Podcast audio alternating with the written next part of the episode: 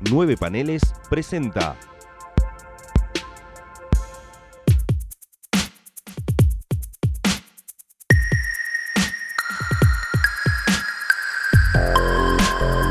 Eventorama.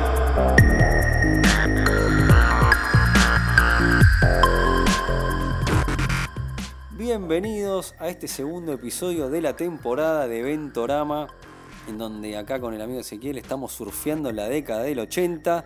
Este, nos metimos, mi nombre es Leonardo Rubio y me acompaña Ezequiel Sacón, ¿cómo le va? ¿Cómo estás, Leo? ¿Cómo andás? Y nos acompaña nuestro colaborador Gonza, Sí. acá siempre al pie del cañón. Haciendo, tirando magias, este, no el contenido que hacemos, sino cómo sale, ¿no? El, este, el contenido, bueno, es así, es lo que, lo que, lo que hacemos, lo que podemos. Lamentablemente. La que podemos. Y bueno, no, este, estamos, seguimos surfeando la década del 80 y nos, nos vamos a meter con el considerado quizás el mejor crossover de la década, seguro, quizá podemos decir. Sí, sin duda. De la historia, no y sé. me atrevo a decir, podríamos después hacer una reflexión rápida, pero me atrevo a decir que prácticamente de la historia del cómic, por lo menos lo que se refiere a superhéroes, el, el gran evento gran que es cuál. Nos estamos refiriendo a DC Universe, eh, Crisis en Tierras Infinitas. Bueno, quedó Ah, Crisis ¿no, en... ¿no íbamos a hablar de Millennium acá? No, no. Ah, no, me esa agarro mi queda- sombrero y me esa voy, queda para... ¿Cómo? ¿No era Millennium? ¿No era Millennium? Esa queda para sobre el tiempo. Este, no, eh, estamos hablando de Crisis en Tierras Infinitas. Hasta el título es gigante. El, título ya te dice Crisis en Tierras Infinitas. O sea, me evoca millones de cosas que no. para despegarse, viste, de, de Marvel y Claro. le cambiaron el DC Universe Crisis en Tierras Infinitas. Y acá es distinto, bueno, en el- los episodios anteriores hablamos de Contest of Champions y Secret Wars. Eh, este, acá eh, que es distinto hasta el, el concepto y cómo se dio cómo se dio todo, porque esto es un, un evento pensado por un aniversario de la editorial, Claro. a diferencia de lo de Secret Wars, Sí. que realmente fue para vender muñecos. O sea, la, la premisa, el objetivo, todo es totalmente distinto a Secret Wars en Crisis. Cómo parte, cómo se inicia, quién, quién va a- apoyando el proyecto, es totalmente distinto a cómo se manejó Secret Wars en Marvel. Pero tiene muchísimo que ver, está muy ligado a, a tiene que ver con Jim Shooter, la idea de autores en Marvel, o sea que de alguna manera Se Shooter lo debemos a Jim se Shooter. lo debemos a Jim Shooter, Shooter este, y, y- y equilibrio de planetas y un montón de cosas que También, dieron, un poco de todo, sí. porque todo que de autores que se van de, Pero de vale la pena arrancar con Jim Shooter en realidad, justamente. Porque el amigo Jim Shooter tenía una forma un poco au- autoritaria, si se quiere, para tratar con los autores de la editorial. En Marvel estamos hablando, obviamente. Lo que ocasionó que varios de estos grandes autores que tenía la editorial Marvel a finales de los 70 y principios de los 80 decidieran cruzar la vereda e irse a trabajar con DC, que tenía un ambiente un poco más agradable en ese momento al menos, porque tenían una nueva editora en jefa que era muy copada y muy buena onda y que todos amamos, que era nuestra querida amiga Jeanette Kahn Sí, Janet Kahn, que aparte estaba secundada por otros dos grosos que eran Paul Levitz y Dick Giordano, totalmente. eh, que eran autores que, que ponían, el, si bien G. Shooter también era autor, eran autores con un poco de mejor onda con los demás. Entonces, ¿qué pasa? Eh, mucha gente se fue de Marvel a final de los 70, principios de los 80, y dos de estos autores que se fueron enojados con el maestro Jim fueron Mark Wolfman y George Pérez. ¿No? Igual George Pérez, no sé si es que se fue enojado, George Pérez seguía haciendo Vengadores, eh, fue el artista elegido para hacer el J. Avengers. Sí, pero a George Pérez, le- hablamos Él- del episodio anterior, se le lo odió a Jim Shooter con lo que le hizo con este JL Avenger. Claro, Que, hasta- que Shooter le ponía trabas con el guion y todo el tiempo que por, no salió por culpa de él. Cuenta Jim Shooter, eh, Jim Shooter, eh, George Pérez que dejó la única serie que en su momento estaba haciendo de Marvel, que era Vengadores, porque ya no podía hacer todo. Y como la liga era como un sueño hecho realidad, hacer la liga, y los Vengadores era su proyecto particular, optó por dejar la serie de Marvel. Y de una u otra manera se encontró con que no estaba haciendo nada para Marvel, y bueno, se sentía cómodo en DC, siguió por ese lado. Y después vino lo de J. Avenger, que evidentemente hizo que Pérez no se sintiera cómodo con, con la cúpula de Marvel, ¿no? Con Jim Shooter en realidad, particularmente. Sí, sí. Entonces la idea de estos autores desembarcando en, este, en DC Comics, que les daba mejores realidades, bueno, hicieron juntos la magia de los titanes, Claro. los nuevos titanes. Eh, estamos hablando de Mark Wolfman, guionista, y George Pérez en el dibujo. Este, esto desembocó, esto que se empezó a cocinar y después se transformaría en este evento tremendo y de- definitivo hasta en ese momento, ¿no? Sí, sí, totalmente. Sí. Este, un evento que parece obligatorio en, en el cómic de superhéroes que tenés que leer Crisis, como, o sea, se transformó en algo como... A diferencia de Secret Wars, no, no vamos a decirlo. A diferencia, latillo, a diferencia de Secret Wars... Lo vamos a eh, utilizar durante todo el programa. todo el, todo, todo el tiempo, este, totalmente. Es loco cómo se dio, se dio lo de Crisis, ¿no? Porque, viste la, la anécdota que cuenta el amigo Mark Wolfman, que él, este, bueno, él estuvo estudiando este, todo el universo Green Lantern, ¿viste? Y por una carta Sí. le da eso, ¿quién será el lector? No sé si lo dice, pero que, que, bueno, estaría bueno que salga a la luz. ¿Quién es? Que le tira un diciendo, che, qué quilombo que es, eh, dice, pasa mi mente lo dice así, ¿no? Eh, Qué quilombo que, yo, lo decimos en criollo, ¿no?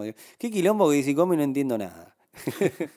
no entiendo lo de las tierras, estoy mareado, lo del origen, qué sé yo. Y bueno, en Mark Wolfman que estaba empapando, empapado con, porque estaba haciendo Green Lantern, o estaba con...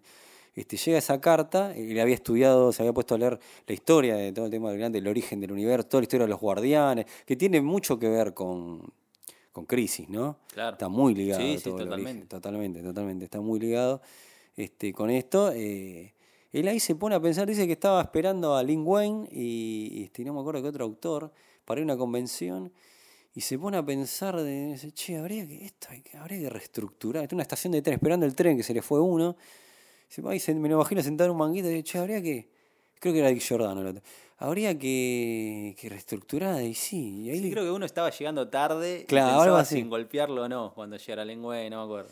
Sí, sí, sí. Entonces este, estaba y se puso a pensar, entonces, che, qué quilombo, habría que, que hacer eh, algo con esto, ¿no? Habría que reestructurarlo, habría que hacerlo algo más coherente, algo como él venía de Marvel, que una- tenía más coherencia en el Sí. sentido de, de universo, de no hay tanto no había tanto quilombo, si bien tenía tierras para si bien tenía tierras paralelas Marvel, pero no, no estaba tan enquilombada por ahí por un universo más joven también. Sí. Este, no, y encima de, de Yapa se venían los 50 años del aniversario de la editorial. Entonces pues, che, habría que, que- que reestructurar esto, habría que volver a barajar de alguna manera, volver a recontar o acomodar, quizá. Y dice que en el viaje, eh, en el tren, los, les quemó la cabeza a estos, a estos autores contándole todas las ideas que tenían, ¿no?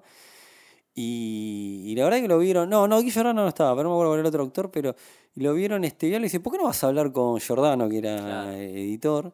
Y me dice, no vas acá cagando, ¿no? Creo que lo, lo agarraron como en una fiesta. No. Una noche se lo llevaron nos van a a, hablar. nos van a, nos dice, nos van a sacar cagando y, y pensó que... Y no, todo lo contrario, dijeron, che, está buenísimo, sí, hagámoslo, pero vamos a cocinarlo de a poco. Entonces, porque esto no se dio de un día para el otro. No, estamos hablando de un par de años. Esto se lo empezaron a cranear. Tipo, 83, por, ahí, fueron dos 82, años. Mira, tenemos dos 83. años por delante del aniversario de DC Comic. Este, hagamos, eh, este, esto se viene, viene bomba para, para el aniversario. ¿Por qué no lo vamos cocinando? Y eso le permitió, a diferencia de War, este, eso le permitió eh, ir met- metiendo semillas de lo que crisis y de personajes para después lo que desembocaría en Crisis de Tierra Finita. Y eso tiene que ver con la presencia del monitor Claro. este personaje que este, iba a ir mechándose en todos los números que se podía de, de DC Comics previo a Crisis. Este, se iba a ir metiendo, iba, pero hasta, hasta como villano, porque en ese momento le facilita armas a villanos. Sí. No era que un, un ser benefactor, parecía, parecía un villano, era un villano. Eh, este, pero después te, te- contarían que en realidad era que estaban poniendo a prueba a los héroes porque para esta selección tremenda que había que hacer para salvar este, al multiverso, ¿no? Entonces, bueno, qué distinto se gestó esto de diferencia de... Totalmente, es un proyecto que salió desde, el, desde los lectores. Bueno, sí, el, el punto de partida fue un lector en todo caso, pero de los propios autores. ¿no? De la idea de un Mark Wolfman, de un Len Wayne, de presentar algo nuevo, novedoso, de cohesionar el universo DC, de, de presentarlo a los lectores de forma más coherente para que lo puedan entender un poco mejor y convencerlo a Dick Giordano, que era el capo de la editorial, y, e ir a presentárselo a Jeanette Kahn. ¿no? Había que recibir el, el visto bueno de Jeanette Kahn en un momento Claro. ir a la oficina de Janet Kahn, Giordano, Len Wayne, Mark Wolfman, eh, a presentarle la idea. Mira, se viene el aniversario, en, en poco más, dos años, tenemos los 50 años de la editorial, estaría bueno hacer algo grosso y de paso reestructurar ciertas cosas. Y Jeanette Kahn, que era una tipa muy piola, muy despierta, eh, abierta a innovaciones, no nos olvidemos que para esa época ya lo teníamos Alan Moore escribiendo La Cosa del Pantano y demás, le dijo, sí, vayan para adelante, sí, sí, me encanta, me encanta la idea, denle para adelante, hagamos algo grosso, ¿por qué no hacemos un, un- una cosa de aniversario espectacular, tiremos la casa por la ventana y, y dar de nuevo, bueno, está genial. Y entonces ellos se fueron con el aval de Jeanette Kahn, con la buena onda de Dick Giordano, con, un- con un editor grosso que era Robert Grenwerber, que nunca me sale bien el apellido, Bob Grenwerber, que, que los ayudó también, que los bancó y empezar a, a, a elucubrar todo esto, pero necesitaron de una persona más Que es también clave.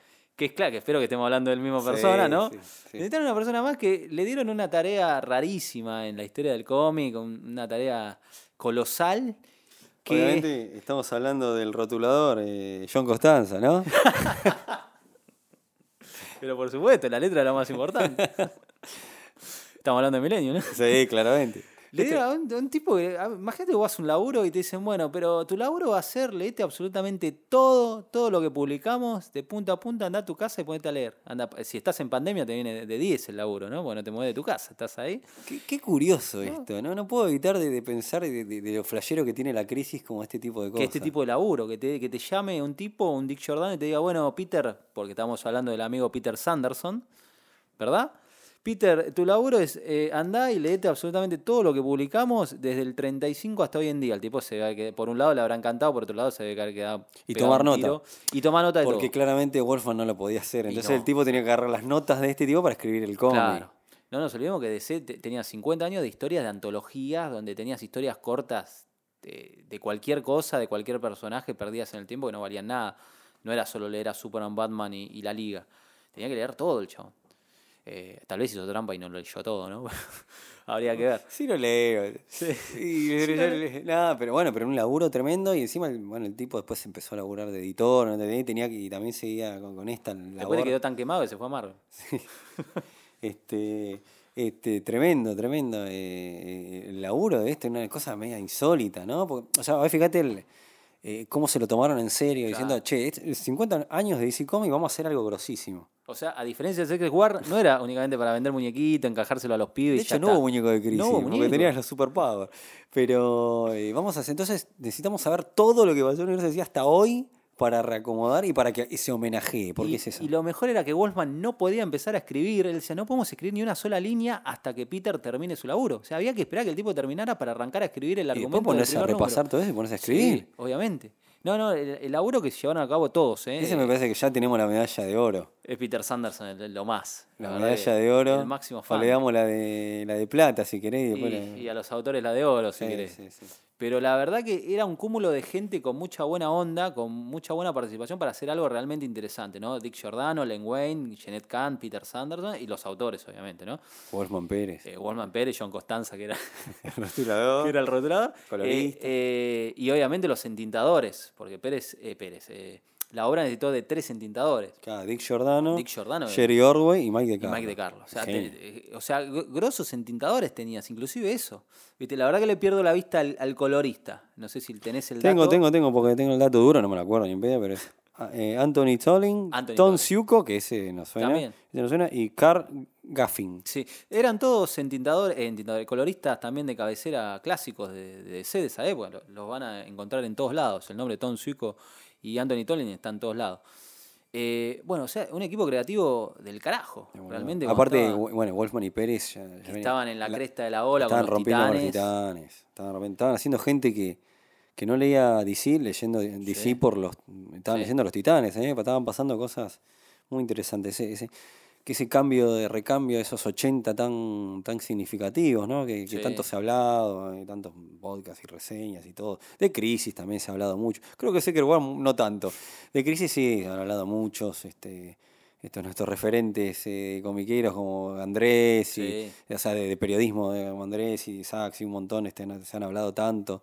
Eh, Crisis, este, eh, hay una excelente comiqueando donde habla Sí. todo sobre, que es el número 3, si no me equivoco, es el número 3. Que Número 3 de Comiqueando. que te cuentan unos detalles número maravillosos. maravilloso. A mí me gustó mucho que esto, esto está bueno hablarlo. Bueno, eh, está bueno hablar un poco de lo que, porque para nosotros, viste, yo antes hablaba de, de Secret Wars, de cómo nos llegó a nosotros, cómo, primero cómo nos llega a nosotros crisis, cómo la, cómo la vivimos también con nuestra edad, ¿no? Y otra también entender, porque medio que nosotros nos, ya nos criamos con crisis ya cocinada. Claro. ¿Cómo era el mundo del lector antes de crisis y después de crisis? Porque eso es una variante que nosotros por ahí no la tenemos presente. Entonces es interesante escuchar las voces de aquellos que eran lectores de cómics, este, que inclusive por ahí volvieron a leer cómics con, con crisis o, o un montón de obras que te llevaron a, los llevaron en los 80 a leer. Este, cómo les llegó y el cambio que le significó, ¿no? Porque era un cambio. Por ahí nosotros como que ya arrancamos el universo post-crisis a leer, ¿no? Existe crisis, agarramos, empezamos a leer Superman de Byrne, ya con Batman año 1, ya es distinto, pero el, uni- el- el que lo vivió antes lo vivió de otra manera, habrá sido muy... He escuchado este, hab- hablando sobre esto y diciendo que fue muy fuerte, o sea, Claro, Fue una revolución. eh, ahora Crisis es, es algo, es parte de la historia del medio y todos sabemos lo que vino después y qué sé yo. Pero en el momento de estar leyendo Ser Pibe o Adolescente, de estar leyendo DC en el 85 y encontrarte con que sale esta obra y de golpe, eh, no sé, el lector dice, pero ¿qué va a pasar? O sea, realmente este personaje está exento de cualquier cosa, de una muerte, de lo que sea. Y cuando termina la obra te encontrás con esa reestructuración. Bueno, un poco le habrá pasado a los que soportamos Flashpoint también. Y nosotros que- tuvimos de alguna manera, eh, sí, sí, sí, sí, o sea, con, con odiadores y, y gente que estaba contenta, lo que vivimos con Claro, con sí, sí, sí, de Ese- que- ol- el viejo universo ya fue, ahora, la Ahora posta sabemos es lo que se siente, ¿no? Yo creo que muchos habrán dicho, ah, e- era esto lo que se sentía. Ahora sabemos ¿Vieron? lo que siente en carne propia, sabemos lo que es que te. Cuando, cuando nosotros, por nosotros nos criamos con el Superman de y ya el Flash Wally, no- eh, pero para algunos, si bien a muchos se dicen que Barry Allen era un personaje que medio es un chupa un huevo, por decir de una manera, eh, pero a algunos les, les dolió sí, obviamente. lo, lo sí, que un pasa. personaje clásico. Este, la muerte de Supergirl, quizá también, viste, que había tenido una película fallida. Pero, no, pero, este, porque el universo de sí, era, como decimos al principio, era un quilombo, o sea, tenías muchas tierras paralelas. Eh, también es, es interesante analizar el hecho que nosotros, eh, creo que lo comentábamos con vos, ese, decíamos, eh, este, porque esa cuestión también de... Pero hay, hay varias cosas. Yo entendí, haberlo leído Crisis y notas, entendí también lo que pasó. Por nosotros hemos charlado, decíamos, eh, che, pero toman a los lectores de tontos, que no van a entender lo- los mundos, las tierras infinitas, y, y- y- porque un poco parece que te vendían que Crisis era, era para eso, era para reunificar, Sí. y para hacer un universo quizás más parecido a Marvel en ese sentido, reunificar, y porque la gente se perdía leyendo tantas, tantas tierras paralelas y todo. Entonces, pues, che, pero los lectores no son boludos tampoco. Pero también hay una cuestión de, de- hay mucho, más allá de lo del aniversario, de, de- de- del hecho de, de cómo se leían, de cómo se hacían los cómics y de cómo se, se iban a, tra- a transformar los cómics, ¿no? Post-crisis. Hay, hay mucho más que simplemente el lector que se pueda perder con, con crisis. No sí, sé si. yo creo que va más allá del entendimiento no de su universo de ficción, porque no, no somos boludos, o sea, podemos entender Si o bien- nos quedan en el aire ciertas te cosas. que- Si bien a Wolfman la chispa se le dispara esa carta de ese lector, pero va más allá que eso, ¿o no? Yo creo que lo que Wolfman quería era madurar un poco la editorial, madurar un poco el género de los superhéroes y la forma de contar historias, porque quieras o no, DC arrastraba una forma de narrar historias de un estilo un poco más naif, mucho más ingenuo, Claro. eh, con un desarrollo de personajes más limitado. Que Marvel le, bueno. estaba- le pasaba el trapo. Claro, tiene su magia, tiene lo lindo, pero después de 25, 30 años, 40 años de ese estilo, Mark Wallman, que venía de Marvel, decía, pero yo quiero romper ciertos límites, que me dejen hacer ciertas cosas, y evidentemente con la base que tenían, con esos personajes, con esa continuidad, que también no estaba bueno que de un día para otro los cambies de golpe, porque no tendrían sentido, no tendrían coherencia, eh, eh, co- coherencia interna. Entonces el tipo decía, yo necesito que me den una libertad, y para poder él, él y otra camada de guionistas, contar las cosas de otra manera, más adulta, más madura, necesitas una pizarra nueva y empezar desde Claro. cero. No se- a veces no se puede con algo que ya está.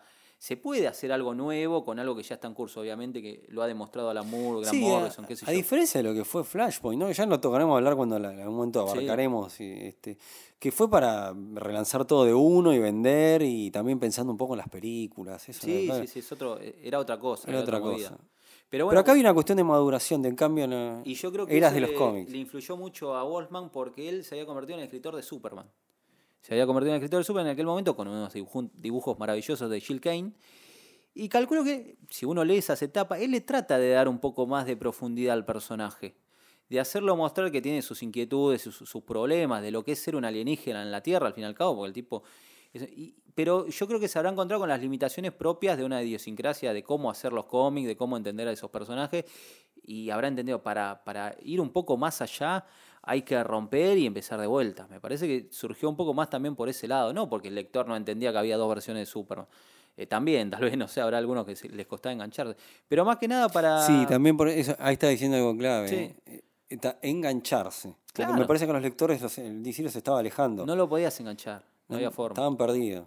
Entonces había una necesidad de reestructurar y decir, che, barajar de nuevo, mirá que acá te puedes enganchar, ¿eh? mirá que si te gustaron los titanes, Claro. te está cocinando unas cosas maravillosas. Y bueno, así. En algún punto tenés que empezar de cero, si no hay, hay una generación que no las podés enganchar. Es muy difícil enganchar a un pibe con el número 500. Y Marvel era mucho más joven en ese sentido, había arrancado 20 años atrás, 25 años atrás. Entonces, y, y aparte había personas que no habían sido tan utilizados, tan explotados. Sí, 50 años. Y DC tenía 50, si bien Marvel también, pero era otra cosa, no era un universo cohesionado. DC ya estaba muy gastada en el sentido Había una necesidad de cohesionar el universo. Sí. Había necesidad, una- había muchos factores y había una necesidad de, de cohesionar. Bueno, y, y ahora sí, es como que un poco cómo nos llega a nosotros Crisis, porque nosotros éramos pibes y agarramos la agarramos números por ahí perdidos de 5, ¿no? Entonces para nosotros eh, Crisis era como una revolución también. ¿Qué- aparte sabiendo, habiendo, hablamos que agarramos Superman de Byrne, Batman año 1 y sabías que había habido una reestructuración, Wonder Woman. Claro. Y, era- ¿y dónde está esa reestructuración? Estuvo en Es Crisis. que para mí durante muchos años Crisis fue como un cuento de hadas, como una historia prohibida, en el sentido que a mí me llegó Crisis antes, muchos años antes de leer Crisis. O sea, era como una sombra que siempre estaba presente. Claro. Yo leía cómics post-Crisis y era como, Y lo que pasó en Crisis, después de Crisis, nunca. Y yo decía, loco, ¿qué pasó ahí? Porque no, yo no, no pude ¿Te acceder a la acordás de ese en las cartas? Nosotros somos lectores de Editorial Perfil cuando sacaban los cómics, ¿verdad? Que las cartas que mandaban, ¿cuándo van a publicar Claro, Crisis? publiquen que yo arranqué con eso, era te quemaba la cabeza con crisis, crisis y publiqué. Y yo no tenía, no podía acceder a crisis porque la edición de 5 a mí no me llegó, tuve que esperar a la de Vid. Entonces, para cuando llegué a leer Crisis, ya estaba totalmente empapado y embebido Claro. del universo de C, llamaba a los personajes, me conocía todo, y, y esa deuda pendiente era, dale, a ver, por fin puedo leer qué fue el cambio tan brusco que Sí, sí, pasó. porque por ahí, o por ahí hasta lo que conseguía, tampoco de cinco es que se conseguía todo, no era tan fácil. ¿eh? No, por ahí no. conseguías algunas que otra revista perdida, que fue como me llegó a mí, y claro, igual te, y te volaba la cabeza. Y encima hay que hablar un poco de las ediciones, ¿no? Porque la de 5 era como que se la festeja mucho y realmente es así porque era muy completa.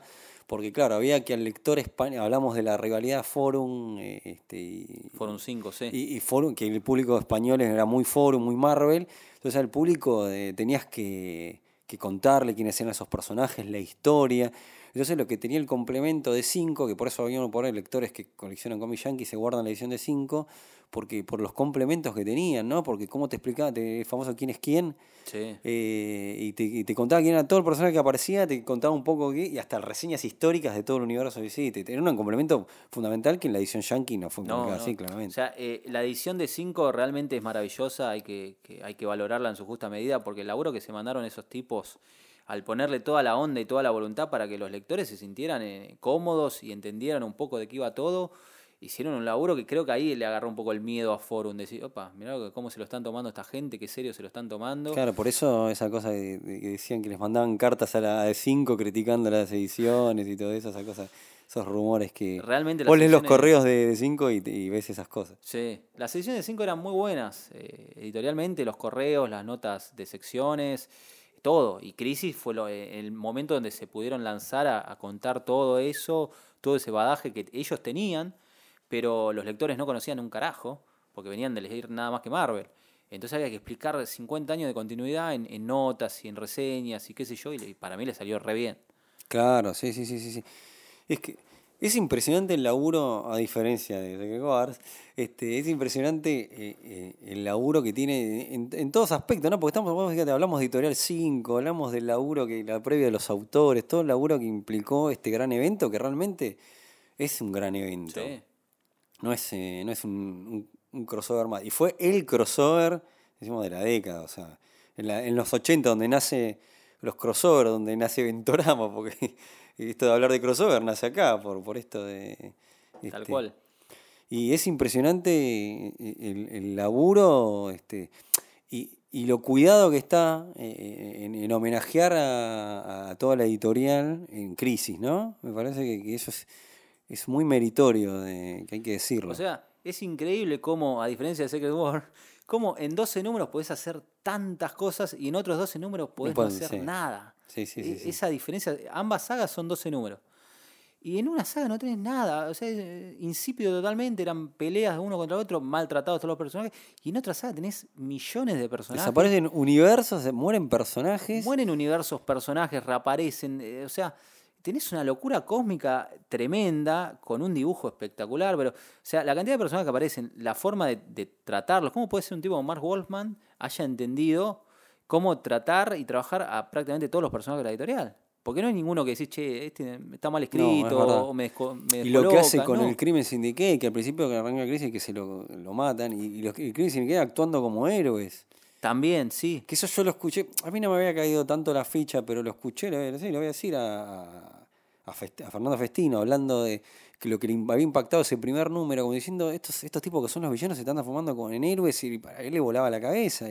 Porque nadie se esperaba, o sea, era imprevisible y era la sorpresa a cada página, no sabías qué carajo iba a pasar. Y me pone a hablar las muertes, ¿no? Que encima tenés muertes importantes un número tras otro. Es una locura, sí, sí, sí. Iban desencadenando destrucciones de universos, de personajes, y así como destruía un personaje, te creaba otro, te iba aportando la historia, ¿viste? Te destruía Claro. la- los héroes de Tierra 3, pero te mandaba la navecita con el hijo del Luthor de Tierra 3. Te, te iba generando Creaba a la doctora. Luz, a la Luz, Wildcat y bueno. eh, a Harbinger, o sea, te iba presentando personajes, te iba aportando, te sacaba, te quitaba, pero te daba, para que la historia fuera avanzando. Sí, ¿no? sí, sí, sí, totalmente, totalmente. No, es este es impresionante, por eso no, no puedo dejar de decirlo en una relectura, eh, el, el laburo que hay de fondo, ¿no? Sí. Después nos vamos a poner a indagar un poco en el guion, eh, vamos a hacer algunas críticas, porque hay gente que por ahí pone el grito en el cielo, pero hay que, hay que hacerla, hay que analizar la obra. Sí, obviamente. Este, y hay muchos la consideran, viste que se habla de las 80, el DK y Watchmen, que son las obras de... Las dos grandes obras, sí. Pero claro, y hay algunos que te dicen, no, es crisis, te dicen. Y Crisis, sin salir del ámbito de lo que es el cómic de superhéroes, es lo más alto que se podía llegar. Pasa que el DK y Watchmen rompieron ciertas barreras, acercaron a otra gente a leer cómics, qué sé yo, van por otro lado. Son más universales. Crisis no deja de estar dentro de lo que es una historia de superhéroes, pero está tan bien hecha, es tan épica, tan todo que yo creo que cualquier persona la puede disfrutar siempre que sobreviva el quilombo de personajes, ¿no? Claro, y si no tenés los complementos, si donde los te- complementos te- de te- las cinco. claro, para entender quiénes son este, este cada uno. Eh, es que sí, realmente el universo en sí eh, estaba enquilombado, muchas tierras, este, era un- una cantidad, de- aparte re- adquisiciones recientes también, que, Sí. que las, este, las metieron y bueno, aprovecharon. para- También eso, eran los héroes de la Charlton. La Charlton, los héroes de, bueno, Tenían los Fawcett. de Fawcett y los de Quality también. Había mucho que, sum- que el universo en sí estaba como un monopolio comiéndose a editoriales, bueno, eso hay que decirlo. Como hace Disney ahora que se va morfando Sí. todo, como un Pac-Man. Bueno, sí se estaba comiendo esas editoriales y las estaba incorporando. Entonces también había una, una manera de, de que había que represent, presen- representarlo. De una, o sea, es, que no, eh, es volverlos a presentar. Eso parece Claro, sobre todo lo de la Charlton, que recién los habían comprado y estaban barajando la manera de cómo meterlos en continuidad. Y al final los metieron por todos lados, ¿no? Bueno, Claro, los metieron en que- Watchmen, los metieron en Crisis y los metieron después en- Claro, en porque todos saben que, que Watchmen este, son los personajes de la Charlton y Claro. pasa que si se daba el visto bueno de eso eran, eran inutilizables esos personajes. total. así quedaba como Watchmen. Entonces vieron el visto, no, no, che, para que estos personajes los queremos todo bien, murras, este, lo que Claro, los querían reutilizar porque los acaban de comprar, sí, sí. sí. Y bien que los utilizaron porque les dieron Uf. su regular propia, el Capitanato, una Blue Beetle. Eh, los personajes de la Quality que ya los tenían hace un, un- un tiempo, un tiempo largo. los los habían mandado a Tierra X. Los habían mandado a Tierra. X, estaban en la serie de la Liga a principios de los 70, qué sé yo, ¿viste? Pero bueno, era otra oportunidad de tratar de, de- de reintroducir al Capitán Marvel, que no les había funcionado cuando lo También. intentaron. Viste que 10 fracasó. años atrás había fracasado, lo querían intentar de vuelta. bueno. Eh, era el momento ideal para todo. Algo que nos estamos olvidando es por qué se llama Crisis. Y Aquí va, esa... Ah. ¿Por qué se llama Crisis? Ese- Inclusive en el título de la obra, perdón, hace referencia un poco a- a- al homenaje a la historia propia de la editorial. Sí. O sea, recordemos que eh, el primer encuentro entre la Liga de la Justicia y la Sociedad de la Justicia, en la serie de, de la Liga, eh, la obra se llama Crisis. Crisis en Tierra 1, Crisis en Tierra 2. En los números 21 y 22 de la Liga, estamos hablando años se- 63. Claro, y eso funcionó tan bien. Funcionó también que cada obra de esta envergadura, de este estilo, de este choque cósmico entre los dos grupos y demás, siempre se llamaban Crisis.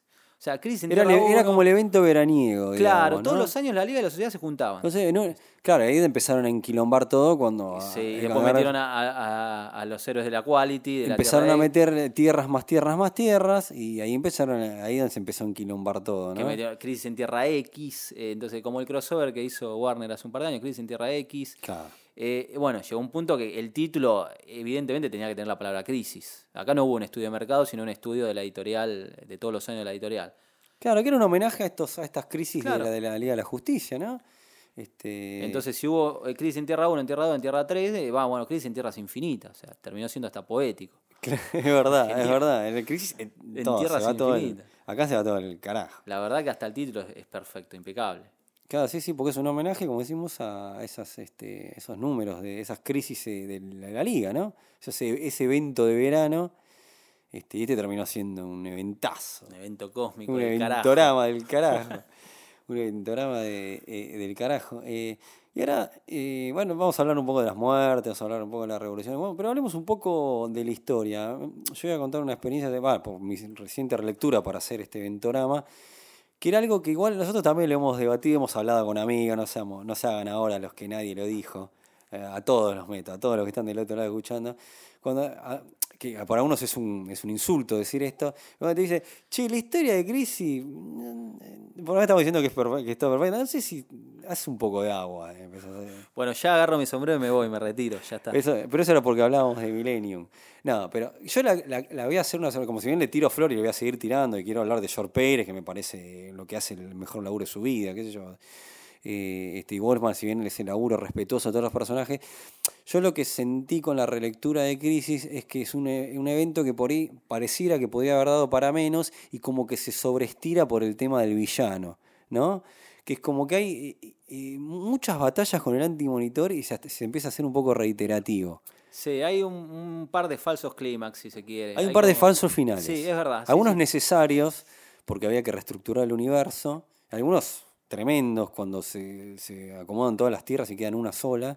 Pero esto es como que hay varias falsas derrotas del antimonitor que hasta lo último ya, se- ya parece que fuera un chiste de Es Wolfman. como, siempre digo, hay una película de, de Nolan, la Inception, que siempre digo, hay una capa de sueño de más en la película. Sí. Bueno, acá es como, digamos, ya hay una pelea final de más, ya como decir, bueno, ya está, ¿cuántas idas y vueltas vamos a tener para enfrentarnos por última vez al antimonitor? Claro, porque siempre es la. No, esta es la última. Esta- ¿no? acá lo derrotamos, Acá lo derrotamos no, y después reaparece, no para de es Dragon Ball. Eh, sí, bueno, en ese sentido sí se le puede hacer una crítica, decir que en cierto momento ya el- la obra, el argumento Parece como que a. Wolfman tenía que seguir contando cosas y la única manera que se le ocurría era bueno, con falsas derrotas del antimonitor. Sí, sí, tal cual. tal cual. Era como que, che, tengo todavía que seguir metiendo un montón de cosas. Y bueno, el antimonitor no- Es el villano y bueno. lo derrotan una vez, pero lo van a seguir derrotando. Cada es le, sí. le rompen la armadura, después hace un nuevo ataque con el sacrificio de, de Supergear. Después, este, es, pero claro, después el sacrificio de Flash, eh, que era con un cañón, no era derrotándolo al antimonitor, pero Después bueno. al inicio de los tiempos, después al final en el universo antimateria, o sea, Tiene como, do- como cinco muertes el antimonitor, ¿no? cuatro o sea, mínimo. no- sí, es verdad. Sí, tranquilamente se puede decir que la obra, sacando eso, se puede haber contado en 10 números en vez de 12. Es verdad, sí. Quizá un ser. poquito menos, pero bueno. Nueve números, ponele. Pero la realidad es que qui- ¿quién quiere evitarse esas páginas de George Pérez dibujando toda esa cantidad de personajes hasta el último momento? Inclusive hay dos números que son dobles. No nos olvidemos que Totalmente, la, muerte de Supergirl y el último número que se llama Crisis Final eh, son dobles, son dobles. Sí, sí, sí. Pero bueno, vamos, eso había que decirlo, me parece. Este, si bien ahora la toda amamos. obra es criticable, se puede criticar tranquilamente. ahora la sí, amamos, sí. pero eh, este, qué loco lo que pasa con las muertes de los personajes, ¿no? Como los autores tenían que pedir permiso si podían matar a los personajes, eso también es algo súper interesante. Sí, sí, sí, tenían una- un listado de personajes que iban a morir, todos. Que-. Y que querían, y que tenían que pedir permiso para. Para este, boletear, por decir este, de alguna manera. Y con Superman estaba esa cuestión que querían que fuera el último hijo de Krypton, entonces había que limpiar la zona fantasma, y bueno, y ahí caía Supergirl. Yo creo que por eso si la película de Supergirl hubiera funcionado, no hubiera muerto. no lo hubiera Cara. matado, puede ser, sí. sí No hubiera verdad. muerto cara. No sé cómo lo hubiera, qué hubiera pasado cuando Byrne hubiera agarrado, cómo hubiera encarado. Pero sí se cagó en Superboy y la Legión. Que después tuvo que hacer un parche. Era un personaje que... rep- Pero después el loco que mismo Byrne se arrepiente de lo que hizo con, con lo de la Y yo creo que mirando para atrás se da cuenta No, que... él dijo que me mandé una cagada, estaba tan cebado. Lo y dice, que su ¿eh? ánimo de, de- de Tuvo- renovar... de- tuvo que sí. inventar el universo de bolsillo. Sí, sí. Eh, pero bueno, la muerte de Supergirl igual de una muerte tremendamente heroica. Para mí es, no sé, ahora me pienso rápido, pero me parece que es la muerte más increíble de la historia del universo. Sí, porque la de Flash es una, una es para destruir un cañón que iba a destruir las tierras, pero este que se van- es una muerte también fundamental. no, es increíble. La muerte de Flash es increíble, pero la muerte de Supergirl ahí en un mano a mano con el antimonitor me parece muy fuerte, ¿viste? Tremendo. Protegiendo a Superman, a los demás. Fue- No, aparte ese número está muy bien escrito, ¿eh? Sí. Como todo este Batgirl hablando con ella, Sí. esa charla que tienen, ¿viste? Eh, al principio el número. O que- sea, es un cierre. Vos pensarlo de esta manera se me pone la piel de gallina. Eh, los últimos momentos, las últimas páginas del cómic donde Superman, el Superman de Tierra 1, eh, rezando, eh, cerrando con su propia capa a Supergirl y enviándola, creo que la, la lleva al sol, ¿no? sí, sí, sí. Es como yo miro eso y, y es ver eh, el final de la Silver Age, en manera. El final de.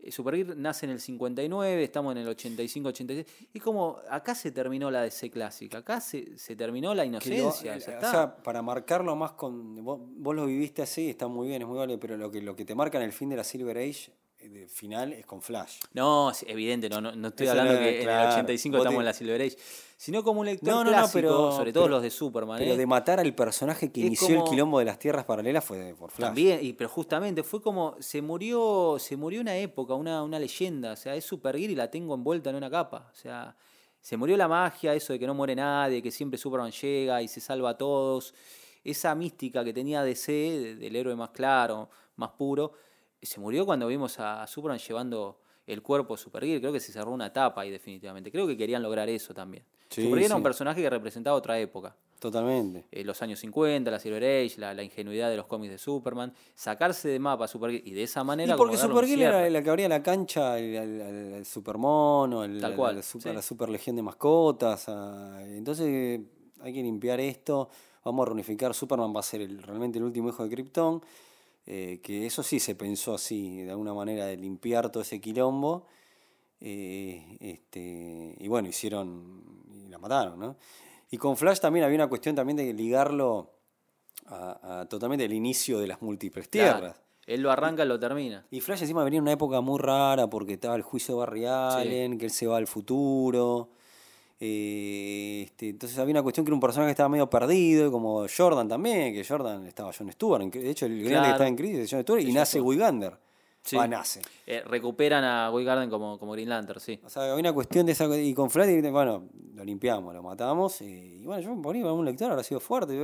Muchos dicen que no les importaba, a la mayoría no le importaba Flash. No, pero- no es, para mí no es pero era fuerte. No te olvides y, que- y- y hablar y esta cuestión de que en crisis, si bien, eh, que en crisis, en DC, si bien estaba establecido el tema del legado, ¿no? Cómo se marca con lo de Flash, Sí. totalmente algo que se usaría, que empezaría a explotar mucho más, porque estaba el Flash de Tierra 1, que, que eh, Barry, el Flash de Tierra 2, se inspira con ese Flash para hacer la cuestión del legado, pero que con lo que pasa con Wally es la, marcar el traspaso que antes, no- no- no- me parece que no se había hecho de esa manera. No, porque Dick Grayson se convierte en Nightwing, nunca pasa a ser Batman. O sea, los personajes siguen siendo las versiones. Mirá qué eh, pasaba en Tierra, miremos Tierra 2. Eh, Dick Grayson se transforma en Batman. Sigue siendo Robin, Robin, claro. grande. Sí, sí, sí, Huntress no es Catwoman, es, No, no, eh, no. que era la hija de Batman. No, no existía ese recambio de reemplazar al personaje por el más joven. Los héroes, los titanes originales eh, seguían siendo los mismos personajes. Kid Flash, igual, en todo caso, se transformaron en una nueva identidad, como vos decís, como Nightwing. Nightwing, claro. Pero, por ejemplo, no sé, Roy Harper eh, seguía siendo Claro. Speedy, me ¿Y qué pasaba en Infinity Inc? ¿No había un, alguien que se tomaba la pata? Yo soy. Era el nuevo grupo, eran los titanes de la Tierra 2, digamos, por Claro. manera, pero no reemplazaban. La hija a- de Wonder Woman, que era Fury, si no me equivoco, Claro, no se llamaba Wonder Woman. No, no, no. Soy, Wonder Woman es mi mamá vieja, chota, si querés. No, no había ningún- O Superman no viejo había- choto, pero no, no, No no. había ningún personaje que le cediera la capa a su sucesor oficialmente. No había, ¿no? Creo que no. Eso ocurre con. Eso se da trae, con esa Wally. cosa trae. Entonces, por ahí para nosotros, estamos hablando, de- uno habla de lo- también lo que le pasa, ¿no? No se puede negar, se viene a hacer un análisis y todo. Digamos, nosotros, eh, Flash era Wally. Claro, igual. A ver, Barry eh, venía yo que vení, crecí viendo los Super Amigos y, y la, la- la línea de juguete de los Super Amigos. Y después estaba la serie de televisión de Flash, que era Barry. Entonces, para mí, la imagen de, de- Barry estaba muy fuerte, muy presente. Yo lo conocía a Wally de una. Pero el Barry que aparece en la serie era muy parecido. A era Wa- Wally, sí. como los Eh, Hasta ahí cómics. no, porque era sin ti, era policía sin No, pero tenía temas que eran muy de Wally. Sí, lo de la comida, lo que Y sea. porque una todo- cuestión ultimatizada. Esa, esa frase me gusta usar. Era como una, la serie de Flash es una Silver Age Ultimate. Sí, Bueno, sí, con sí, conceptos de personaje clásico, pero hecho Es verdad. Modernizado. Pero para mí, en mi cabeza estaba Barry Allen como Flash. y por los super Por amigos. los super amigos, por los super amigos, por los muñecos, eh, como Hal Jordan y a Green Lantern. Y aparte Entonces, esa cuestión también que uno le pega de que no está, no está. Que añora el personaje que no está. cla- bueno, a mí me pasaba mucho eso. Que uno quiere una, la liga con los personajes. Cuando yo empecé a leer la Liga de Giffen de Matei, cuando empecé a leer Perfil y no me encontraba con los personajes los super amigos, ¿dónde está? Es ¿Dónde está la liga? que- Claro, ¿dónde están Superman, Batman, Y Wonder pasa Woman? que hubo 200 números, 300, 200 con lo mismo, una formación muy clásica, Que muy no variada, ¿no? Ojo, estuvo la Liga de Detroit antes de... Ojo que la- lo de la Liga de Giffen fue revolucionaria, pero ya había estado la Liga de Detroit. ¿no? Uno como que la, uno la barre a la Liga de Detroit, la pone bajo el tapete, pero la Liga de Detroit ya había recambiado el equipo. Pero no había funcionado. No había funcionado. Claro. La que funciona realmente es con la Liga del Guajajaja, Sí. que es la que todos amamos, todos los amamos, noventeros. Este, eh, pero bueno, mirá el- los cambios que tuvo, ¿no? que implicó eh, reformulaciones de un montón de cosas. En, el- en Crisis termina de explotar el satélite de la Liga, que es un símbolo de la, Sí. de la, moda- de la Bronze Age, si querés. Este, a ese tipo Sí, de cosas. sí. Termina, o sea, se barren con todo. Bueno, ahí está. Pero igual los personajes están tratados con respeto. Todos, todos. El Superman, el primer superhéroe de la historia, tiene una batalla, él es el que le da la última trompada. Claro. También. Está bien, no, si bien estamos diciendo que nos rompen las pelotas las, la, las idas y venidas del antimonitor, pero el que lo di- me tenés, aparte le dice, Se lo me dice. tenés los huevos en el flat, tomá, morite de una vez, loco. Es así, Se la da el Superman de. No, el de tierra, el primer Superman. El primer superhéroe de la editorial, el Superman, el primer Superman, es el que derrota definitivamente al antimonitor en el universo de antimateria. Sí, para mí es perfecto, es brillante. Inclusive junto con los dos Flash, o sea, viajan. ¿Quiénes viajan? A- eh, obviamente no estamos haciendo spoiler porque todos leímos No, Crisis, por ¿no? Y el que no, no escuché esto. ¿Qué? Pero ¿quién viaja a esa última batalla? ¿Los dos Superman y los dos Flash? Sí, O sí, sea, sí, el sí. primer superhéroe de la Qué historia. tremendo eh, ese número de, de reestructuración de la Tierra donde los superhéroes se encuentran unificados y se encuentran que perdieron. Pero así debían estar los lectores. Porque los lectores no sabían El, cómo el a Superman que va al Ivy Planet dice, no, pará, Pero ¿y, ¿qué Lois dónde está? Y bueno, vamos a Tierra 2, no, no existe más. Y los macho. lectores no entendían. Y yo soy lector. En ese momento digo, ¿qué pasó? Esto se va a solucionar de alguna manera. Y no, no se soluciona nada. Eh, para mí es rarísimo. O sea, Huntress también. Decía, no encuentro la tumba de mi padre. Mi padre no existió. universo". Huntress y Robin desesperada. O sea, ¿qué, qué pasó? No existo por un por la ironía cósmica. hay unas cuestiones que pasan en crisis con este tema de la reunificación de las tierras, eh, que algunos personajes le hacen una despedida más y otros simplemente desaparecen, Sí. como el Robin y la Huntress, ¿no? Con Superman, y lo que pasa con Superman y su- eh, Superboy ese perdido de la Tierra no es, es como que tiene una desaparición más... En cambio, lo que, pobre Robin y Huntress desaparecen porque tenían que desaparecer, presuntamente muerta en la crisis, Sí. ¿no? Este, y, eh, y Crisis también se limpió, aprovechó también para limpiar un montón de personajes que se los querían sacar encima, claramente, ¿no? Y reestructurar. Quiero que nos hablemos también de lo que, de la falsa reestructuración que no es, porque hay un año Claro. donde no.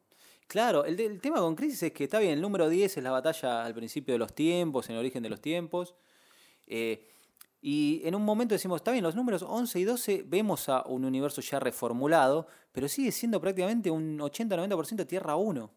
O no sé si estaba en, en el, en el objetivo de Mark Wolfman realmente darle eh, reinicio a la continuidad en Crisis misma. Porque No, me parece que había, era lo que hablábamos, ¿no? Vos decías, Sí, decilo, lo- que lo para vos, hablando, para vos la apreciación que te daba era que Mark Wallman quería uni- unificarnos. quería unificar, pero no restartear eh, Claro. desde cero las cosas. Porque si no, ¿para qué se iba a molestar de lo matamos a Flash heroicamente, la matamos a Super? Está sacando de forma argumental, de forma coherente dentro de la historia a los personajes para dejar algo más limpio. Cuando fusionan los universos y los dos Flash eh, conviven, pero recuerdan el universo anterior, porque los héroes que fueron a luchar con el antimonitor al principio del tiempo recuerdan Aparte se reestructuran las ciudades, o sea, Keystone City pasa a ser claro. parte, por eso en el chiste Mar- hermana. parte del chiste de Mar- el Avengers versus eh, eh, JLA, Sí. que la Tierra de DC es mucho más grande que la de Marvel, porque Porque hay más ciudades. claro. Exactamente. Sí, sí, sí, sí. Bueno, eh, los superhéroes recuerdan todo. El Superman que no tiene hogar quiere decir que el Superman que se quedaba era el de Tierra 1. O sea, Bueno, la- lo que pasó con este la, la prima de la Tierra 1, ¿cómo se llama? Power Girl. También rarísimo lo de Power Girl. nunca lo pudieron explicar bien, no hubo forma de no solucionarlo. Es que Luthor, el Luthor que quedó, lo van a visitar a la cárcel, y es el Luthor de Tierra 1, claramente. Que no tiene un cazo que ver con el de Byron, que era un no tipo tiene viejo. nada que ver porque Crisis termina eh, fusionando las tierras y dejando una tierra más cohesionada que era la de Tierra 1. ¿Qué era lo que querían? eh, Que Pero era no restartear todo. entendía, claro. Aparte, en Crisis sí, por ejemplo, está la muerte de Wonder Woman, eh, que, que la transforma en arcilla, También. porque había una pensada, porque con Wonder Woman no daban pie con bola y querían una reestructuración. Y para relanzarla desde cero le, le buscaron una vuelta original. Pero dentro de Crisis, no por fuera. Claro, claro. En cambio, eh, Crisis Y a la Wonder Woman de Tierra 2 la mandan al, al Olimpo. Entonces te- había un cierre con Wonder Woman para poder restartearla dentro de la coherencia argumental. Con Superman y Batman no. Terminaron siendo las versiones de Tierra 1 y por arte de magia termina Crisis y los relanzan. Los relanzan de cero no- con nuevas obras que vendieron muchísimo. Pero si vos lees Crisis, termina Crisis y lees el Man of Steel 1 o Batman Año 1, no enganchan. No, no, No totalmente. enganchan, no enganchan para nada porque vos con Crisis tenés a un Además, personaje... tenés un año recorriendo hasta que llega eso que, que haciendo agua, porque no tiene. no- es el post-crisis, no post-crisis. Claro, bueno, lo que hace Alan Moore con Superman, en qué le pasó al hombre del mañana, que hace esa supuesta última historia de Superman que hubiera pasado si hubiera que terminar con Superman. Eh, toma como punto también de partida Crisis. Crisis sucedió. Eh, Supergirl está muerta. eh, viene la Legión a despedirse, qué sé yo. O sea, ese es el cierre realmente del Superman que queda tras Crisis, antes del relanzamiento de Viernes. Sí, Se sí, sí. relanzó de cero con una explicación un tanto tirada de los pelos en donde dice que, no sé, la, la colisión cósmica fue reestructurándose con el paso del tiempo Una y se fue restarteando para atrás y como para explicar por qué después todo se eh, rediseñó de alguna manera. Porque para los superhéroes que arrancaron después, Man of Steel, Año 1, Crisis sucedió, Claro. pero nunca te decían bien qué pasó, qué no pasó, porque obviamente eh, Flash murió, pero Supergirl no, porque Supergirl no existía. Quedó todo muy lim en un limbo muy, muy raro para entender. Totalmente, sí, sí, sí, sí. Mejor no hasta hablar, ah, ¿no? Claro, mejor hablar de ciertas cosas. Hasta que hubo esa reestructuración de, los, de, de esa llamada de autores sobre esos años uno o ese lanzamiento, hubo como un limbo. Eh, que me quería- no me quería olvidar que en un momento en crisis hay una escena donde está, cuando está esta tierra fusionada, que unos padres ven a una hija que Sí. había muerto. ¿Te acordás de ese momento? sí, sí, sí. Bueno, yo no puedo evitar en pensar en que este, Kurt Busiek, cuando hace Astro City, hace ese número medio, que es uno de los mejores números de la vida, de los cómics, no estaba pensando en eso, en ese, en ese reflejo de crisis, de lo que para mí se le despertó esa, esa historia de amor de un tipo que, que recuerda a la chica de otra tierra que ya no existe más. Yo creo que Es que Busiek en esa pequeña gema creo que toma eh, el mostrar eh, las repercusiones reales, o reales o de para- alguna manera. como porque que- Astro City ya sabemos que está enfocado en el, en- no en tanto en el superhéroe, sino en el, en el tipo, ¿no? Bueno, como Marvel. Y él, él toma y te explica cómo hubiera sido una consecuencia real o dramática para las personas si hubiera ocurrido un cataclismo cómico como, como lo que te cuenta Crisis, que te lo pone siempre desde el punto de vista del superhéroe. Pero esas pequeñas cosas como me despierto y no tengo más al amor de mi vida, pero yo siento algo adentro que lo recuerdo. Y, y bueno, y esas cosas que Busiek toca en ese número maravillosamente eh, son las consecuencias que nos podía haber dejado Crisis, que nunca se tocaron, obviamente. Sí, sí, sí, totalmente. Es un número. O sea, mirá, mirá todo lo que da crisis, ni hablar de eh, crisis eh, infinita, crisis final, ¿no? De todo lo que replica y las, secuelas que ha tenido. Eh, sí. Pero mirá en, en- en autores cómo, cómo marcó que te hacen esas cosas que, que lo que permitió, por ejemplo, un número maravilloso Sí. de, de Astro City, si no es el mejor. Y puede ser, este, sí. este, eh, este. Bueno, y hablamos, vos mencionaste el final de Superman, que está cantado con el Superman del pre-crisis, realmente lo despide Moore con esa historia. Este, eh, con ese número maravilloso, ese, ¿qué le pasó? No, no, ese es el. eh, ¿Qué le pasó al hombre de mañana? Sí. ¿Se llama así? ¿Es correcto? Sí, sí, sí. me, me mareé con el. No, el hombre que lo tenía todo es el de Mongul. Eh, es el me mareé, sí. me mareé. Y Batman tiene una despedida así, que no es tan. Es más, los invito a leerla en, este, en nueve paneles, que está Sí. la nota, yo hablo del Batman La- 400. la. Ese es el final del Sí, Batman pre-crisis. Totalmente. O sea, hasta el propio Batman en la última página se despide de los lectores. ¿No? Aparte, ves villanos que nunca más después los vas a ver porque se fueron. La crisis y los comió de la Ves a reestructuración. Batman con, con Talia, Catwoman. Y ese Robin. número donde aparecen todos los villanos, todos más todos, los dibuja Pérez también. Sí. Esa, esa parte del número, Claro, de, esa- ese Batman dibujantes, 400. Ese es el. Pero viste que no se habla del Batman 400 como a diferencia del. del- porque el de Superman es más representativo. Es más representativo, lo escribe Alan Moore. eh, realmente le da un cierre. eh, es la, el- la última historia de Superman antes del relanzamiento de viernes. En cambio, el de Batman es un número de la serie regular. Supuestamente no es una historia imaginaria. Es un número más, digamos, Claro. aniversario, pero más. Y hay un par de números que siguen en realidad la serie. Tres números más antes del relanzamiento. Claro. O sea, es un número aniversario. Igual, aparte, lo que pasa con la crisis también es que el, el autor que quería tomar crisis te- eh, lo tomaba y usaba, pasaba o hacía un crossover con una Sí. que te parece un dinosaurio. Otro simplemente te mete los cielos rojos, Los y, a- rojos, claro. y a la mierda. Sí, había esa cosa editorial muy buena, que, que entre todos los editores decían, bueno, ¿qué crisis está pasando? Si te querés sumar, puedes utilizar el argumento. Si no, no. Mandar bueno, y había autores que le hilos mandan el cielo rojo, me más, huevo, O cruzar algún entonces, personaje. entonces, para, por ejemplo, Green Arrow es totalmente intrascendental la crisis. Totalmente. Sí, igual no- creo que no tenía serie, bueno. Eh, bueno, puede ser, sí, sí, sí. Green Arrow me parece no En cambio, muchas son totalmente reproducción, porque lo que pasa con Green Lantern también es que se destroza OA, sí, es sí, terrible lo que le pasa. Bueno, eh, Wonder Woman, las de Superman también están muy... Superman sí está muy enganchada. Vos ves eh, viñetas en crisis donde aparece Luthor, y eso porque quedó así de un número que se vio en Superman. Los crossovers de Superman son crossover posta, sí. Claro, sí, sí, sí, sí. sí. Este, y bueno, mencionamos que tenés eh, despedida de un montón de personajes y también tenés presentación de nuevos como la doctora. Sí. Pero eh, hay algunos que quedaron medio fallidos, vamos a decir, como la doctora Luz. La doctora Luz, el monitor te la vende como que iba a ser la, su- la Sí. justiciera salvadora de la vida y, La metieron después en la Liga de Hiffen. Y desapareció, y a nadie le importó. más, eh, este, me parece que es un- Después, bueno, queda Lady Quark, que era, era de un universo. También, sí. eh, este Paria, eh, que era este, este. Bueno, y, y los grandes sobrevivientes, que ¿quiénes son? Superman de Tierra 2, el Superboy de la Tierra. Claro, que te deja esa cosa, porque yo durante muchos años pensé, está bien, Crisis pasó, pero no pasó, ¿no? Usted me entiende. Pero el final de Crisis vemos como el Superman original, eh, su esposa Luisa Lane, el Superboy de Tierra Prima y Alexander se van a otro limbo. Eso, hasta que no vino Crisis Infinita, yo no sabía si realmente eso se tomaba en cuenta o no existía. Yo pensaba- creo que la mayoría pensamos lo mismo. que no existía. Que, que Y después, realidad- ¿para qué Cazzo los trajeron? Porque lo quisieron. En realidad, pero lo leí después, quien realmente lo retoma y te dice que eso en algún lado del multiverso existe es Mark Waid en The Kingdom. Con lo. Con el Superman original rompiendo, tratando de... Ahí es donde te dice, che, pero esto es, en algún lado están. Porque esto sucedió, no desapareció totalmente. Hasta el, que el viene- hipertiempo. eh, Con el hipertiempo. Donde hace ese recurso de, de tierra paralela de una manera distinta. Sí. Esta Ahí reestructuración dicen- salvadora que tiene Mark que después. bueno, nadie- porque a ella no le gustaba, sí. Y que ahora volvió, en cierta manera. claro. Eh, claro, ahí me di cuenta que el personaje White te decía, en algún lado está, porque de alguna manera todo queda, todo se transforma, pero quedan residuos de absolutamente todo. ¿no? Nosotros crecimos pensando que Crisis borró todo y empezó todo de vuelta. Bueno, no fue tan así hasta que, bueno, Geoption lo trajo de vuelta en Crisis, en Crisis Infinita. Claro, totalmente. ¿Qué pasa? Que ese Geoff Jones era un Geoff Jones, me parece, muy dolido por la muerte una de, su hermana. De la muerte, de la muerte de su hermana. Entonces había mucha mala leche. Y lo loco es que después él mismo se arrepiente, ¿no? Sí. Pero eso igual vamos a hablarlo en algún momento cuando abarquemos. esas sagas. Porque lo que hacen con. Era un aniversario de crisis encima. Y más que un aniversario, yo sentí una tocada de culo. Bueno, eso es lo que tiene Crisis, que dio pie a muchas secuelas, distintas calidades, pero es uno de los pocos. Está bien, Secret War tiene eh, la secuela, la que hace Jonathan Hickman. Pero Crisis te dio Crisis, crisis Infinita, Crisis Final, Metal, en cierta manera. Es sí, una Crisis. eternamente crisis. Ahora se rumorea que va a venir una nueva. Sí, eh, sí, Hora sí. Cero también fue la secuela de Crisis. O sea, tu- tuvo montones de secuelas. Sí, sí, sí, sí, totalmente, totalmente. O sea, es impresionante lo que marcó eh, en todo sentido eh, Crisis, ¿no? Lo revolucionario que fue en crossover donde, de todos los personajes de la editorial un, para el aniversario muy bien planteado y cómo siguieron ro- robando, si querés, de Crisis, ¿no? Y utilizando, tratando de utilizar los despojos de Crisis para seguir reestructurando un universo así que nunca se queda conforme. No, Siempre jamás. lo vas a vivir.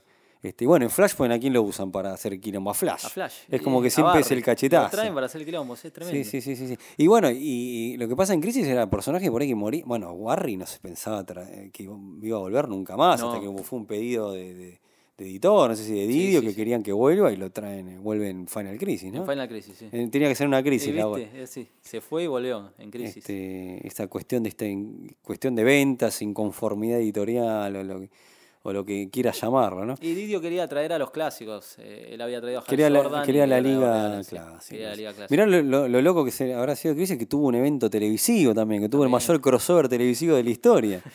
Adaptado a la televisión es una locura. donde te meten, te dicen que existe la tierra de Tim Burton, la tierra de las Birds of Prey. La, La tierra de Kingdom Come, que es el Superman. Claro, mirá, mirá cómo pegó que hasta aparece Mark Wolfman, ¿no? Eh, como cameo, ¿no? Eh, pero mirá lo, lo- lo revolucionario que fue que hasta que vivimos un evento televisivo que también, quizás no, por ahí para algunos no es el mejor o lo que sea, bueno, pero, pero- bastante aparece Sí. el de tu ídolo, en, eh, fi- figurativo, el de, el Smallville. Oh, Eh, porque, porque se lo odia, por eso le hago el chiste acá, para les, les explico a los escuchas. Tom Welling eh, de Smallville, hasta te meten a. este, y, querían que aparecieran muchos más, pero no, Sí, no les dio el presupuesto. con, no sé, Linda Carter. Pero no les dio el presupuesto o, Slater, o actores, o actores que no. no Yo soñaba, ¿sabes qué soñaba yo? Que Brandon Root sostenía a Helen Slater. es- hubiera sido increíble. Pero bueno, hicieron, para, para, la verdad que para hacer un evento de la Roberts bastante bien. Y, Sí, y la verdad que lo, me- lo disfruté bastante. Tuviste la aparición de Ezra Miller Flash, que eso sí fue un- una revolución. Diciendo, Fue una "Che, le- sorpresa, yo el no- no lo universo de esperaba". la liga, del universo de. Snyder está, existe. Pero la muerte de Flash fue una locura. También, te adaptaron la Porque muerte. encima te, te hacen la muerte con John Wesley Shipp. Sí, o sea, ah, por eso, el evento televisivo te dio un montón de cosas. Por ahí no fue el mejor evento de la vida, pero, No, pero, pero está cargado de, de emotividad magia, y, de ma- y de magias por todos lados. Que Sí, te- sí, te- sí. hasta- te tiran la muerte del Flash. Que se sacrifican algo muy parecido. Sí, Muy parecido. lo de la- Recordando escenas de la serie de televisión vieja. O sea, es Ya, que- se ¿quién no hubiera sacrifica- esperado eso? Se sacrifican algo muy parecido a. muere la cazadora también. La versión de la serie de Es televisión de verdad. de los 90. Es verdad, es verdad. Este, bueno, tremendo, me parece que de crisis no, no, no, no, no- Y- este, podemos hacer la necrológica al Hay que remarcar el dibujo de Pérez, que a diferencia de Secret Wars, se bancó los 12 números enteros. No, Pérez. inclusive Dios. dos números dobles. Y creo que la mayoría de los números tenían más páginas de la habitual. Así que Pérez lo que No, hizo- la verdad que con una relectura de crisis, este. El dibujo de Pérez es increíble, Tremendo, maravilloso. Tremendo. Y con entintadores grosos como el propio Dick Giordano o Jerry Orwell, que es un entintador increíble, No, la verdad que laburando ahí. medalla de oro a los autores y medalla de bronce al, al loco este que se leyó A todo. Peter Sanderson, sí, Peter obviamente. Sanderson. Y, Y- a, y- a Jeanette Kahn también por de bancar plata. todo el proyecto. Y Dick Giordano y Jeanette Kahn, que Giordano, medalla- Jeanette Kahn, medalla de plata. Wayne, Bob Grenwerber Sí, también. sí, sí, y nos estamos dejando algo, no sé si querés mencionarlo, que era Historia del Universo DC. Sí. Sí, sí, Es sí. verdad, antes de- claro, que de es, un- es una guía como postre, que es la guía para, para vos, este, si vos como lector nuevo o quizá querés entender lo que pasa, es que en realidad me parece que Crisis nace por eso también, eh, de querer contar, hacer algo que te pueda contar toda la historia del universo de DC y bueno, eh, y al final lo terminan haciendo después de la crisis. Tal cual. Aparte, acabas de terminar Crisis, 80, final del 86, y si te faltaba más eh, cóctel de Wolfman y Pérez, de golpe te cae es que Por eso se, se vende ahora todo junto, ¿no? Claro. Con el número perdido, que no lo mencionamos. También, años después, año 98, una serie de DC que se llamaba Leyendas del Universo DC. Eh, el número, uff, se me fue ahora el número, creo que de 13 o 14 por ahí. Dibujado por Paul Ryan. Por Paul Ryan estás en el capítulo perdido de la crisis que se ubica creo que entre el 4 y el 5. Sí, que era una, eh, o sea, que Crisis por ahí tenía dado 13 números, Wolfman tenía ganas de meter un, y quedó, quedó en los borradores que después como que pudo hacerse justicia y se salió Que ese número, que hoy por hoy está en estructura. Claro, sí, se ubica bien como dijiste, es el número 4 y el perdido. 5, sí. Este, entonces Crisis realmente por ahí tenía que haber dado 13 números. Claro. Pero bueno, por ahí un número Según mala Marvel suerte. Por sí, número sí. de mala suerte. Bueno, pero Historia de la Universidad se publicó inclusive en formato Prestige. Sí. O sea, mejor papel, mejor calidad de aplicación de color. eh, y era una crónica perfecta para decir, bueno, nosotros te recreamos el universo, ahora te tiramos la crónica para que veas exactamente cómo quedó. Así porque entre que termina Crisis y lees Man of Steel o Año 1, hay algo que no te cierra. Bueno, ¿cómo quedó realmente pasado en limpio el universo, bien pulido? Los mismos autores te lo cuentan en estos dos especiales. Totalmente, 48 totalmente, maravilloso, in- infaltables para Increíble, todo lector. increíble. Vamos a decirle a los escucha que vamos a blanquear ya que esta temporada en Tornado va a ser mucho más corta. eh, y bueno, y, no, y, y nos explayamos todo lo que dé. que Claro. Antes siempre la dividíamos, la frente. Después veremos a futuro cómo sigue. Cómo será, pero cómo serán ahora, las siguientes temporadas. Pero esta temporada le contamos ya al lector, que, al lector y al escucha, que este, nos estamos explayando en todo para no dividirlo y por ahí cortar el, el envión. Este, Es verdad. Este, así que, bueno, nos, Eh, me queda un detalle. Sí. Eh, a diferencia de Secret Wars, acá sí podemos destacar algún que otro personaje. Tenemos Sí, tenés razón, vamos a, vamos a hacerla, eso, vamos a mantenerlo. Eh, en mi caso, bueno, tengo que destacar para mí la muerte más épica que vi en mi vida es la de Supergirl en el número 7. También rescato, obviamente, el personaje del Superman original. Eh, Aparia también me cae simpático. Alexander Luthor también. Sí. O sea, tengo millones, boludo. Es que, es Es que acá era el bueno, después volvió hecho también. un turrazo. Es increíble. Y obviamente Flash, Barry Allen, que también tiene una muerte épica. Sí, sí, yo para no ser reiterativo, eh, pero sí. eh, Tira un par más. claro. Rescato al Superman de Tierra 2, al Flash, este eh, y, y Wally que tiene esa, esa que Wally está totalmente retirado y se Sí. calza la de 10 y se pone, se transforma en, en Flash. No, hay muchos personajes. Hay eh. demasiado. Lady Hay- un montón. Hay, hay demasiados personajes que ya son tantos que no, no, no, hasta, hasta inclusive algunos por ahí que tienen una aparición muy cortita, pero hasta Darkseid aparece. También, una locura. No, no, no, no. Tenés ese número choreo, el de los villanos. Ese sí es un Sí, número choreo. puede ser, ¿eh? sí, pero era para tener a todos los villanos. Tenés al Luthor original, a ¿viste? qué sé yo. Tenés Era, era como que. un poco bueno, de fanservice. sí, ya que alguna tenés una saga donde abarca todo el universo, vamos a hacer un número que estén todos los villanos. Todos porque los ese villanos. número lo sacás y no pasa nada. Claro, bueno, sí, es verdad, pero ese, el hecho Entonces- de, si vamos a recrear y, y destruir de alguna manera todo el universo de 0850 años, vamos a darle 22 páginas a, los a villanos, todos los villanos. estén todos los que sea un villanos, enfrentamiento con todos los villanos. Que se maten entre ellos. Claro, porque en Crisis eh, los villanos y los seres pelean juntos por Claro, un porque no los vamos a ver más, al menos esa versión. Era la, la Pero, única eh, oportunidad. Entonces por ahí el número ese que está perdido debería, debería haber salido este, los ¿verdad? villanos, Pero bueno, eh, eh, hay que, las cosas como son. Al igual que Secret War, tiene unas portadas increíbles. Creo que son Unas mejores, mejores que mucho mejores que las de Secret War, igual, tranquilamente. Son portadas maravillosas. Una todas. mejor que otra. Que obviamente menciona aparte para la- el número 7, que es, es un icono, la de la muerte de Supergear, Sí. que se ha repetido hasta el hartazgo. Eh, y el número 1 también es una portada muy conocida. Que De- también se de hecho, replicó. eh, la Secret War de Hickman homenajean Al, sí. la portada del número 1 de Coso, con Alex Ross. La portada del número 1 de Crisis está homenajeada en el inicio de la Secret War de Hickman, o sea, de Hickman, perdón. Una locura, de, De. He- la secretaria de He-Man, eso. La Y verdad que bueno, una y que, ten- eh, que Dios tenga en la gloria a Luthor 1. Eh, ¿Al Mirror Marte sabías que había muerto o no? No, no, la verdad que ¿Vos no. sabías que había, vos sabías que Al Luthor Crisis- 2, eh, al Luthor 1, perdón, sí, al de Tierra 2 el Luthor 1. Y Luthor 3. ¿Sabías que había muerto Mirror Master? Bueno, yo te lo cuento. porque Y el Starman 3 y un montón de Cliffhace 2. Que sí. Y, y Pero Paloma. lo loco que le, le- Paloma, por favor. Pero leyendo esto me enteré porque me habían muerto personajes que yo ni sabía que habían muerto. Pero bueno. Así que Dios los tenga la gloria de todos esos personajes. Y bueno, nosotros nos reencontramos con, con eventos mutantes. Así es, para la próxima, sí. Sí, sí, sí. Así que Nos vemos ahí, bueno, nos vemos. descansen. Gracias por, por hacer el aguante. Este fue extenso, pero había mucho que decir. Había mucho para hablar. Así que en el próximo mutante lo hacemos en 10 minutos. bueno, hasta la próxima. Hasta la próxima.